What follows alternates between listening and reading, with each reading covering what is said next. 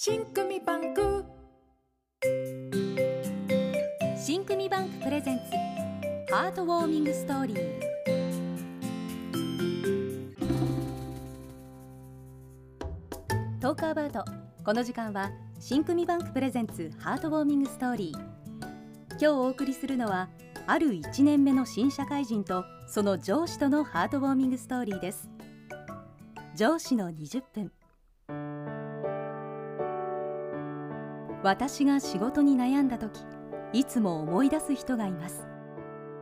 私は新卒でとある IT 系の企業に勤めていました。その時の上司の話です。その人は私が新卒で入社した会社のベテランマネージャー。誰もが知っている大手企業出身で日本 IT の黎明期を最前線で走った人です。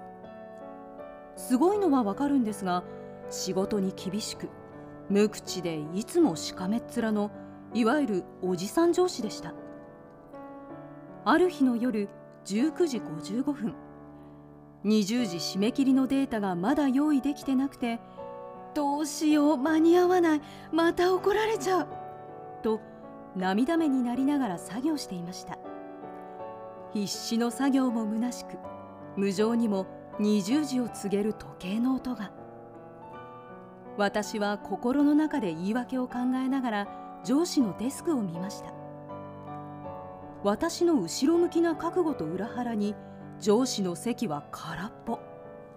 それを見た私はラッキー上司が帰ってくるまでに完成させたら怒られなくて済むかもと作業を続けました。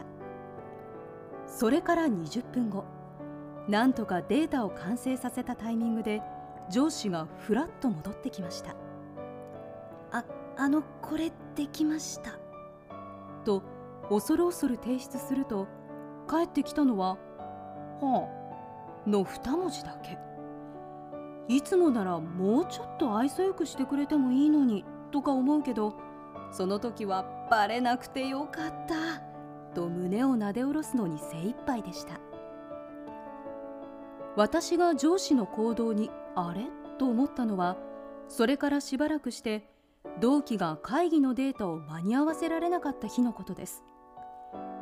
いつも時間に厳しい上司が20分も遅刻してきた上に隣に座っている先輩に「そういえば君犬を飼ってるんだって?」なんて話しかけたりして。結局同期がデータを完成させるまでずっと上司が普段嫌っているはずの無駄話をしていました。そんなことが何度かあってようやく私は上司が20分も遅刻してきた意味に気づきました。わざと遅刻したり無駄話をすることで新卒の私たちにボーナスタイムをくれていたのです。このことに気づいた時私は初めて社会人としての上司の温かさかっこよさに触れた気がしました。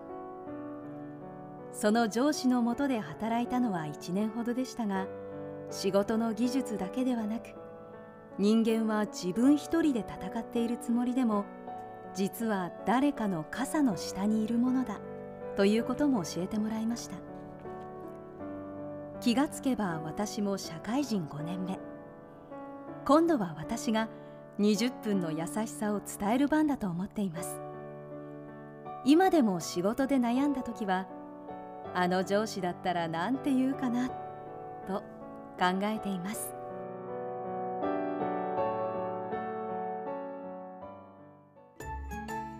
今年も新組バンク信用組合では助け合いをテーマにした作文を募集しています。締め切りは9月3日です。詳しくはインターネットで新組助け合いで検索してください。それでは来週もお楽しみに。新組バンクプレゼンツハートウォーミングストーリー構成林真美子朗読片桐千秋でお送りしました。